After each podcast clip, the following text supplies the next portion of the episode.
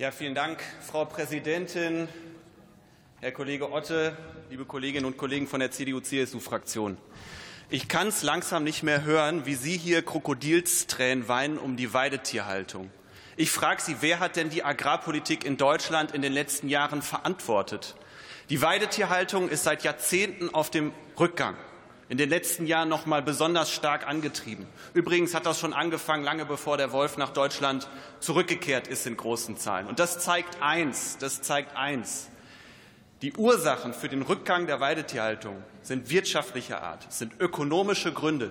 Das hat erstmal mit dem Wolf nichts zu tun. Und ich frage Sie, wo waren Sie? Wo waren Sie in Ihrer Regierungszeit? Wo waren Sie, als Sie die Bundesagrarministerin gestellt haben, dagegen etwas zu tun? Wo haben Sie dazu beigetragen, die wirtschaftliche Situation der Weidetierhaltung zu verbessern? Nichts haben Sie gemacht, rein gar nichts. Und deswegen instrumentalisieren Sie jetzt den Wolf als Ablenkungsmanöver.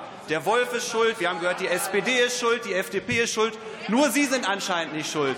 Das Entscheidende ist, Sie waren dafür verantwortlich. Sie haben das verhindert dass wir mehr tun, um die wirtschaftliche Situation der Weidetierhaltung zu verbessern. Und ich frage Sie, wann stellen Sie sich einfach auch mal selbstkritisch hin und sagen, okay, wir haben da Mist gebaut, wir haben es nicht hinbekommen, den Rückgang der Weidetierhaltung zu stoppen. Wir haben es nicht hinbekommen, diese wichtige Form der Landwirtschaft auch für Biodiversität, auch für Klima zu erhalten.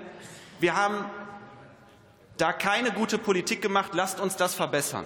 Lasst uns gemeinsam darüber reden, wie kann man die wirtschaftliche Situation verbessern. Und ja, wie kann man auch mit dem Wolf umgehen? Durch ein besseres Monitoring, durch einen besseren Herdenschutz, durch bessere Entschädigung. Das wären echte Angebote. Was Sie machen, ist Populismus, ist Symbolpolitik für Bierzeltreden im bayerischen Landtagswahlkampf, aber das trägt nichts bei Kommen zur Lösung der aktuellen Situation. Wann kommen von Ihnen endlich selbstkritische und ernst gemeinte Vorschläge? So, Herr Gesius, wenn Sie eine Antwort auf Ihre Frage